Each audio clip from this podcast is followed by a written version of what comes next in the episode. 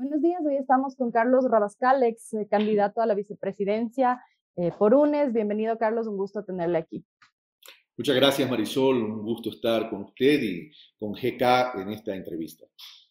Em, queremos, Carlos, conversar sobre esta polémica que ha armado alrededor de la votación sobre el proyecto de ley tributaria en la Asamblea. En todo este tiempo que se discutió el proyecto, UNES, el bloque de UNES se ha planteado como en contra a las propuestas del Ejecutivo. Sin embargo, el día de la votación se ausenta en el momento de votar el archivo del proyecto de ley, lo que según muchos eh, expertos implica que la ley tiene que pasar por el Ministerio de la Ley, pues el plazo vencía el sábado. ¿Qué fue lo que pasó? Bueno, a ver, analicemos las cosas y cuidado nos desviamos de lo importante.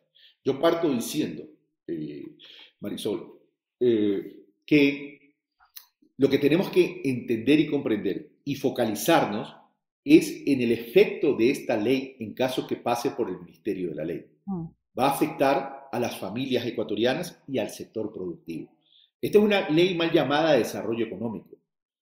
Por tanto, ese es el objetivo de este análisis, de este debate y de la preocupación de los distintos sectores políticos. Ahora bien, vamos a la forma. Lo que refleja lo sucedido, lo, que se refleja en cuanto a lo sucedido el día viernes en la Asamblea Nacional Legislativa es la incapacidad de los distintos sectores políticos, independientemente de su ideología, en poder ponerse de acuerdo para evitar que una ley que afecta la vida de los ecuatorianos entre por el Ministerio de la Ley. Y ahí es donde tenemos entonces que decirle, tanto a la izquierda democrática, a Pachacuti, al Partido Social Cristiano y a UNES, que se pongan de acuerdo. Porque la abstención, ¿qué produjo? Una guerra de interpretaciones. Y esa guerra de interpretaciones hoy nos tiene en un ambiente de incertidumbre. El presidente Lazo seguramente va a emitir el decreto ley, lo va a publicar en el registro oficial y va a entrar en vigencia. Ahora, ¿qué es lo que tienen que hacer? Si todos esos bloques que he mencionado dicen estar en desacuerdo con esta ley de Lazo. Entonces ahora, ya que invocan el artículo 140 de la Constitución de la República, apliquen pues el artículo 140 de la Constitución de la República, pónganse de acuerdo y soliciten en trámite ordinario la derogación de la ley. Y por tanto y en consecuencia tienen que en paralelo también solicitar y presentar recursos de inconstitucionalidad y adicionalmente medidas cautelares para evitar que entre en vigencia esta ley. De lo contrario, tan solo han sido, habrán sido palabras, palabras y palabras. Aquí lo que se requiere son hechos que protejan y defiendan la paz, la tranquilidad y la estabilidad económica de las familias ecuatorianas. Eh, comprendo, comprendo lo que usted me dice. De todas maneras, em, el cuestionamiento se ha concentrado mucho en por qué permitir que se llegue hasta este punto. Es decir, el día de la asamblea, para poner un poco en, contexto a la, gente que nos escucha, se plantea la eh, moción para que se apruebe el informe de mayoría. Esta eh, moción no pasa porque únicamente tiene los votos del BAN, de los aliados del gobierno. Entonces, no es que no pasa, se negó se, niega el, claro, no se aprueba la moción, quiero decir. Eh, en segundo lugar, el asambleísta Torres, social cristiano, mociona que se niegue este informe, que este es el segundo punto, porque en el primero simplemente se planteaba la moción de discusión.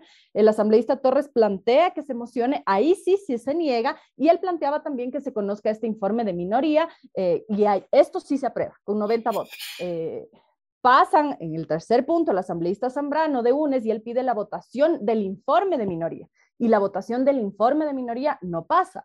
En ese sentido, no pasa el informe de mayoría, no pasa el informe de minoría. Entonces, ¿qué quedaba?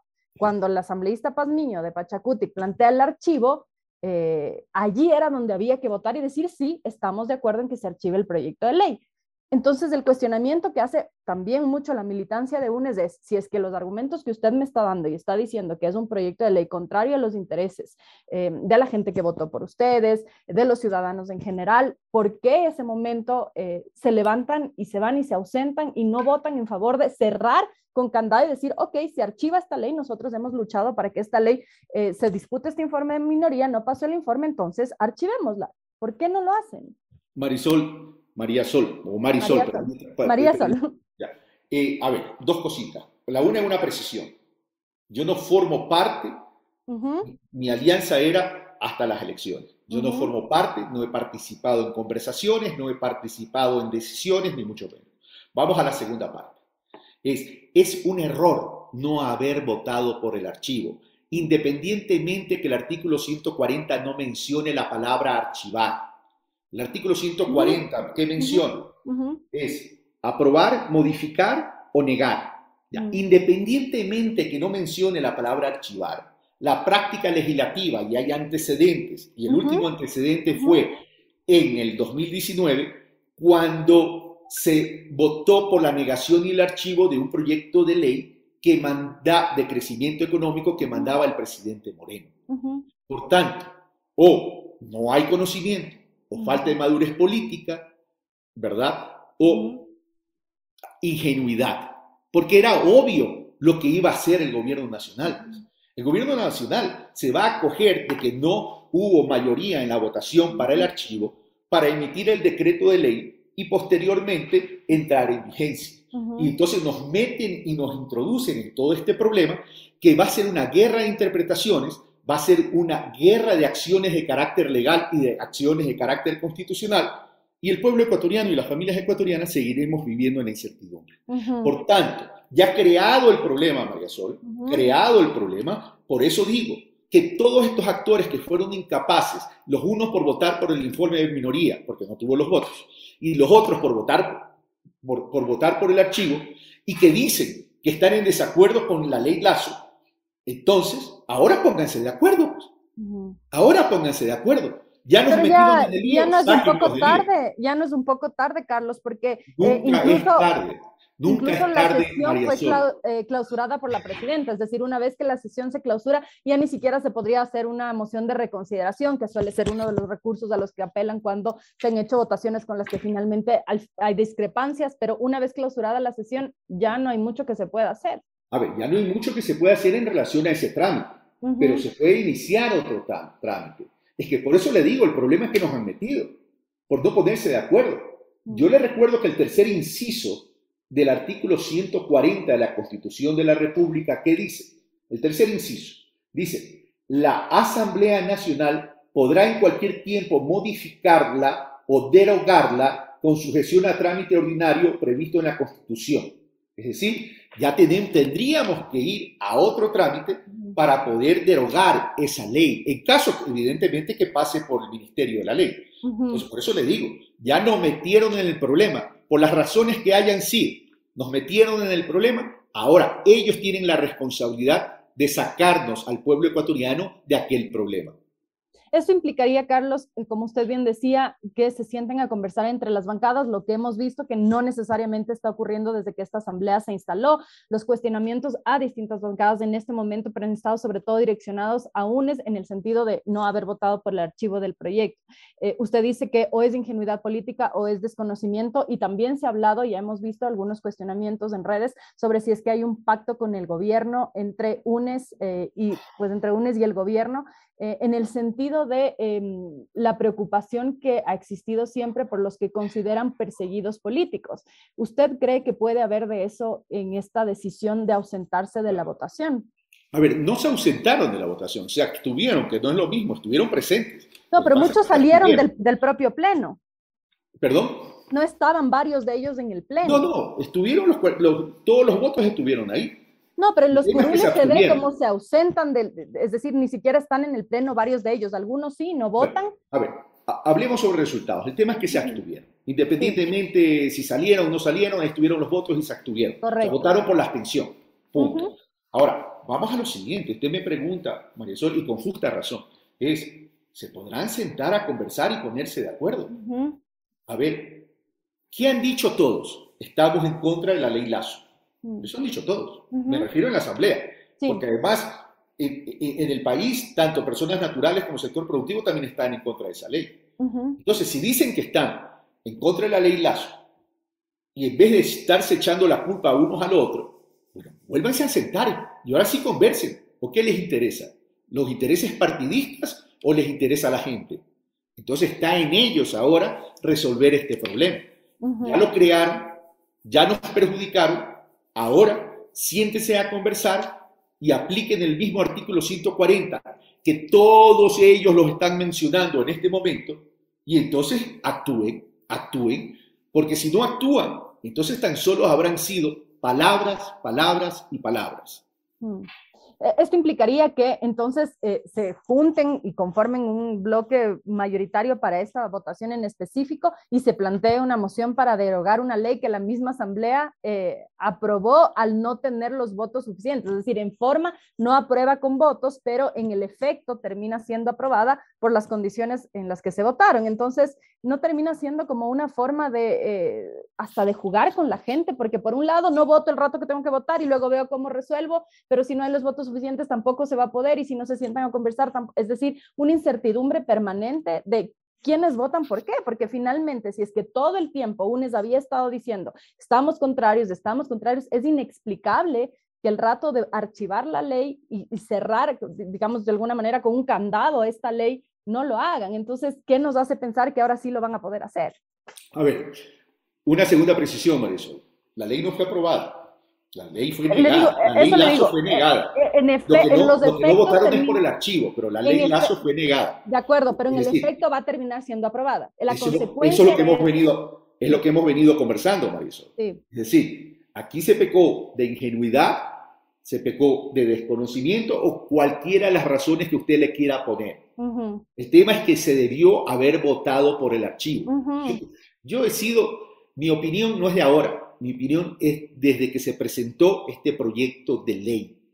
¿sí? Si no hubo la votación para aprobar el informe de minoría, ya no se podía arriesgar, es que no se debió arriesgar que este proyecto pudiese pasar, pudiese pasar por el Ministerio de la Ley. Por eso, cualquier Tanto se debió que pudiera votar por el archivo se debió votar por el archivo, que es lo que le estoy diciendo ya repetidamente y coincido con usted.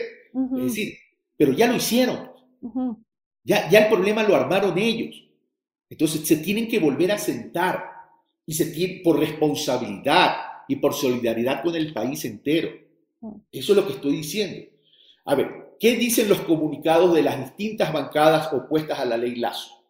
Dicen que no puede pasar por el Ministerio de la Ley. E invoca en el artículo 140, 140 de la Constitución de la República, que si me permite leer, dice, la presidenta o presidente de la República podrá enviar a la Asamblea Nacional proyectos de ley calificados de urgencia en materia económica. La Asamblea deberá aprobarlos, modificarlos o negarlos dentro de un plazo máximo de 30 días a partir de su recepción. Esto dice el primer inciso del mismo artículo 140. No menciona la palabra archivo. Pero por eso yo digo, es verdad que no menciona la palabra archivo, pero la práctica legislativa y los antecedentes legislativos se ha votado por el archivo siempre. Por tanto, se debió haber votado por el archivo. Es un error no haber votado por el archivo. Pero el error lo comete quién, Carlos? ¿UNES? Obvio, pues si ellos se abstuvieron, pues. ¿Qué quiere que le diga? Yo no estoy aquí para negar. Yo estoy aquí para ser responsable y hablarle a la ciudadanía, pues María Sol. Es decir, entonces ahora lo que hay que es corregir eso. ¿Y cómo se corrige? A ver, aquí hay todavía dos escenarios. Si no pasa por el Ministerio de la Ley, no ha pasado nada. Pero si pasa por el Ministerio de la Ley, entonces tienen que entrar a corregir este tema invocando el mismo artículo 140 en su tercer inciso e iniciar un trámite ordinario para la derogatoria. Pero no solamente quedarse en la derogatoria, sino que el entrar en vigencia esa ley sería inconstitucional, pues, porque estaría violentando el artículo 140 de la propia Constitución. Y en paralelo, presentar medidas cautelares para evitar que entre en vigencia. Ya ahorita, que cada uno asuma la responsabilidad y su culpa lo que a mí me interesa es proteger al pueblo ecuatoriano. Decirle al pueblo ecuatoriano que la clase política tiene que comenzar a aprender de preocuparse por sus necesidades, por su paz, tranquilidad y estabilidad. En ese sentido, la asambleísta Paola Cabezas ha anunciado que si es que pasa por el Ministerio de la Ley, van a ir igual a la Corte Constitucional, justamente lo que usted menciona, eh, como una forma de decir que eh, seguían en la misma línea y que ellos consideraban que pues eh, no debía pasar o no debe pasar como se pretende ahora que pase después de lo que pasó en la Asamblea. En ese sentido, podría ocurrir lo que usted menciona. La Corte Constitucional podría decidir que no fue la forma correcta o constitucional de pasar, pero como ya hay, hay precedente, probablemente diga que sí fue constitucional tal como. Ese es el riesgo lamentable. Es que ahí está el error. Ahí está el error casualmente. Y usted muy bien sabe que el país no es exactamente un Estado de derecho sólido, ¿no? Y en, otro, por otro lado, le repregunto lo que le decía hace un momento, ha habido estas eh, especulaciones, eh, eh, interpretaciones incluso de que puede haber habido un pacto entre UNES y el gobierno, incluso la militancia en Twitter hemos podido revisar los cuestionamientos que hacen eh, y hay un tuit en específico del presidente Correa que le responde a, un militante, Enrique Santos Jara, dice, la prioridad era salvar millones de vidas de esta nefasta ley. los que dicen ser revolucionarios deben saber que la persecución y la cárcel son parte del camino. Jamás se puede sacrificar a la mayoría en nombre de los costos de defender a militantes, dice el señor, el señor Santos Y le responde el expresidente Correa, qué pena Enrique, pareciera ser que el gobierno y la ley son nuestros y que fuimos nosotros los que apoyamos a Lazo. El problema de siempre con cierta izquierda. Postdata, ¿cuántas veces has visitado a Jorge Glass? ¿Te has puesto en sus zapatos? Qué fácil es decir ciertas cosas. Esto hace pensar, o sea, la pregunta que nos hacemos es por qué están hablando de la persecución o de la supuesta persecución o de los presos que consideran políticos o del señor Glass en medio de un contexto de ley. Hace pensar que es posible que haya un acuerdo para hablar, no sé, de amnistías, de la famosa Comisión de la Verdad que se habló al inicio de la Asamblea. ¿Cómo ve usted eso? ¿Cree que hay esa posibilidad? A ver, Marisol, yo no hablo sobre supuestos ni entro a especular. A mí lo que más me interesa es que es, se corrija el error para proteger al pueblo ecuatoriano. Pero si es que no fue el error... Es, es, que yo no le puedo responder esa pregunta porque eso sería entrar en una especulación. Eso tendría que preguntarle a quienes lo están haciendo, tanto a quien emitió el tuit, que en este caso es el expresidente Correa, como a los, a los otros miembros de la Revolución Ciudadana que están mencionando aquello. Mm, o sea, usted no tiene un criterio sobre esta posibilidad. Es que sería entrar a la especulación y, y, en vez de entrar a buscar una solución, entramos a crear un imaginario que no sabemos si es cierto o no es cierto. Mm. Es decir, ¿dónde, se va, a creado, de todas ¿dónde se va a comprobar todo esto? Si se presenta, pues y se inicia el trámite ordinario de la derogatoria, si se presenta pues el tema de la inconstitucionalidad, si se presenta pues el tema de las medidas cautelares para evitar que entre en vigencia, si se sentan todos a hablar de cómo corregir este problema. Eso es lo que a mí me interesa. Entrar a especular es agrandar un imaginario que ya ahora mm, pasa a segundo plano porque lo que me interesa es las familias del Ecuador. Pero en ese sentido, eh, eh, la preocupación justamente de esas familias pudiera ser esta que yo le digo. Eh, pasa esto que acaba de pasar, veremos, como usted bien dice, si es que en efecto se arma una comisión, hay uh, amnistías, o sea, veremos en el futuro si es que esto en efecto así, pero ya este imaginario está ahí y queda la duda de, la, de, los que votaron por UNES, es decir, nosotros estamos votando por estas personas que dicen que no van a aumentar impuestos, finalmente contribuyen para que una ley que, como usted dice al inicio de esta conversación, va a aumentar impuestos y va a afectar al empresariado, a distintas, eh, a, a la clase media desde su punto de vista, entonces, sí puede quedar como votantes y como militancia esta sensación de aquí me estafaron, me vieron la cara, algo está pasando porque no están yendo en concordancia con lo que me ofrecieron. Que cada uno asuma las, sus responsabilidades y consecuencias. Carlos, ¿usted cree, eh, después de lo que hemos conversado, que hay esta posibilidad de que se sienten con las bancadas con las que ya ha habido eh, diferencias, quiebres? Eh, el Partido Social Cristiano los ha acusado ahora de ser aliados del correísmo. En algún momento con el Partido Social Cristiano y, el oficialismo y UNES intentaron hacer esta alianza. Se había mantenido de alguna manera algunas conversaciones entre UNES y el Partido Social Cristiano. Han tenido ciertas votaciones similares. Es decir, este panorama de la Asamblea como hemos visto, las conversaciones además en las que UNES ha quedado excluido con el gobierno. A UNES no se le ha invitado, igual que no se le ha invitado al Partido, Partido Social Cristiano, a estas conversaciones, a estos famosos diálogos a los que sí han invitado a Pachacuti y a la izquierda democrática. Con todo este escenario, ¿usted ve realmente como una posibilidad que UNES se pueda sentar a conversar con las distintas bancadas para volver a traer el proyecto y derogarlo? A ver, yo coincido con usted que es la pregunta que nos tenemos que hacer, pero también complemento su pregunta. Izquierda Democrática, Social Cristianismo y Pachacuti van a tener la madurez también de aceptar el problema que estamos viviendo y tratar de corregirlo. Aquí hay una corresponsabilidad de todos. ¿Y por qué yo quiero ser optimista en que sí lo deben hacer y sí lo pudiesen hacer? Porque este proyecto de ley está afectando a gente, a familias, María Sol. Una familia que tenga ingresos de 2 mil dólares mensuales. Hoy pagaba 39 dólares de impuesto a la renta. Ahora va a pagar 307 dólares, lo que equivale a un incremento de 680%. Una familia que tiene ingresos por 3 mil dólares mensuales, con la ley vigente, es decir, la actual, todavía no la de Lazo, pagaba 939 dólares. Hoy va a pagar 2.824, que equivale a un 201% de incremento. Una familia de 4 mil dólares mensuales pagaba 2.738, ahora va a pagar 5.543, que es un incremento de 102%. Esto es clase media. Las familias que nos están escuchando, que tengan ese nivel de ingreso, 2.000, 3.000, 4.000 dólares, son clase media. Y una familia que tenga ingresos por 300.000 dólares mensuales, apenas tiene un incremento de 6%. Entonces, si esos bloques legislativos que representan organizaciones políticas no entienden que esta reforma tributaria, si pasa, si llegase a pasar mediante decreto de ley por el Ministerio de la Ley y entra en vigencia, lo que hace es fomentar una economía de desigualdades. Mm. Se le quiere extraer dinero a los que menos tienen. Y, y, se quiere, y se pretende eliminar el impuesto a la herencia, que son por lo general los que más tienen. Entonces, cuando tengo un ministro de Finanzas, Simón Cueva, que dice, hay que recaudar 1.400 millones, pero el 50% de la recaudación está en las personas naturales, en la clase media, a los que nos están escuchando. Esta ley fomenta las desigualdades. Por eso quiero pensar que tanto UNES, Izquierda Democrática, Pachacuti y Partido Social Cristiano puedan dejar, puedan dejar sus resentimientos y comenzar a preocuparse por esa gente que está siendo afectada.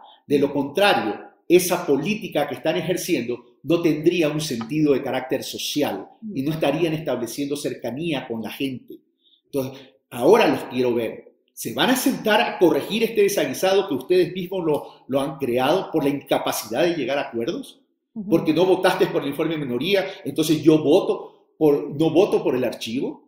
Entonces, por favor, comencemos a hacer una política distinta.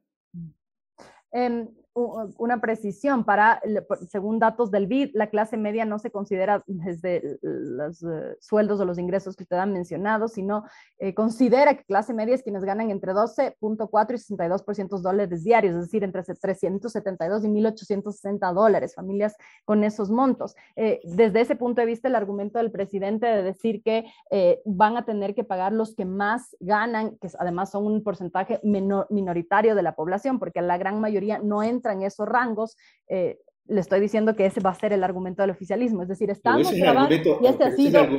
el, argumento, que conoce la realidad. Por respeto no le voy a preguntar cuáles son sus ingresos, pero usted se considera ¿Usted se considera una clase pudiente una o clase media? Yo comprendo, no es sobre lo que yo opino, sino sobre lo que está considerado clase media. Entonces tenemos, es que tenemos, que tenemos que legislar y gobernar en función de la realidad de nuestro pueblo, no en función de lo que nos digan los tecnócratas.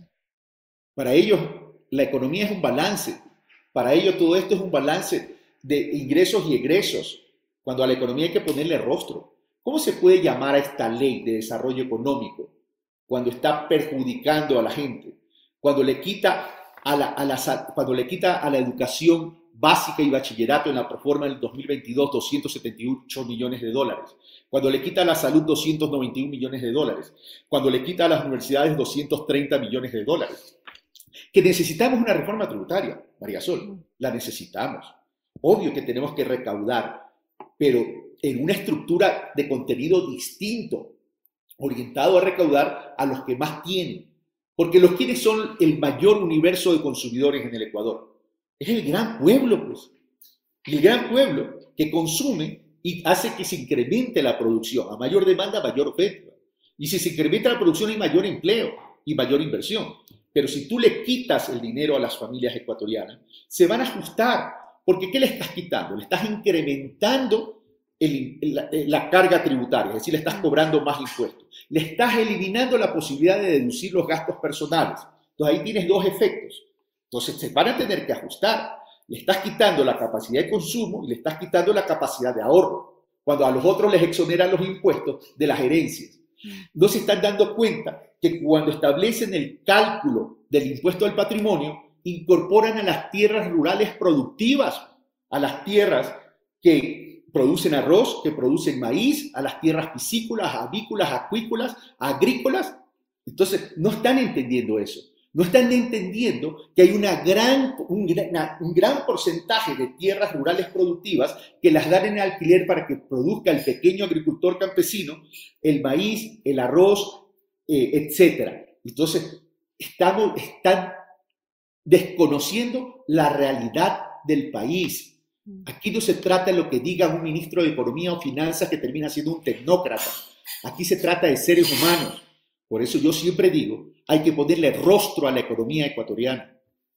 Carlos, con esto voy terminando. Em, usted dice que no es militante de UNES. Eh, ¿cuál, es finalmente su relación con ellos? Eh, ¿Cómo está su relación con UNES? Porque todos estos argumentos que usted plantea son similares a los que se plantearon en el momento de la discusión de la ley desde el propio UNES.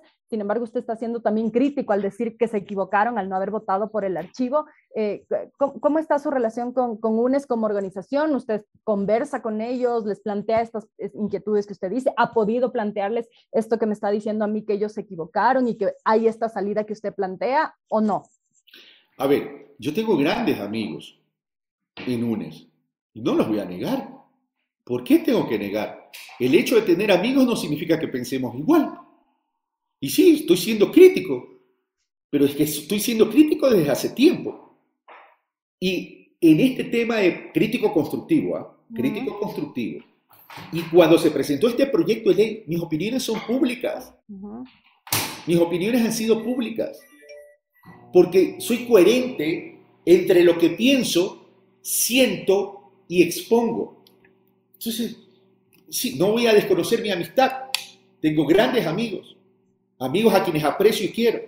Pero cuando un amigo se equivoca, el otro amigo tiene la obligación de decirle que está equivocado.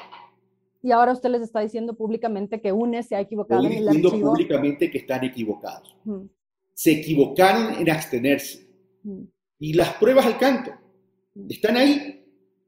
Las pruebas al canto están ahí. Ese proyecto de ley pudiese pasar por decreto de ley, por ministerio de la ley y entrar en vigencia. ¿Cómo no les voy a decir eso? Yo le hablo a la ciudadanía. A mí lo que me importa son las familias del Ecuador, María Sol. Mm.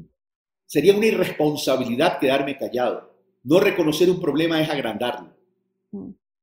Pero usted no es parte ni del buró, ni de la militancia, ni de nada. No soy parte del buró, no soy parte de UNES, no soy parte de la Revolución Ciudadana. Soy independiente y lo he dicho siempre. Recuerde cómo me presentaron en la campaña. Independiente, empresario y comunicador y humanista. Terminó las elecciones, no tengo más acuerdo. Mm. Tengo amigos, sí, y grandes y amigos a quienes aprecio y quiero. Pero eso no me hace parte de las decisiones, porque no he participado, no soy miembro del buró, no me han pedido mi opinión y mis opiniones han sido públicas. Le agradezco mucho, Carlos, por haber aceptado esta, esta conversación y espero volver a conversar pronto con usted. Encantado, Marisol. Un fuerte abrazo. Igualmente, que tenga buen día.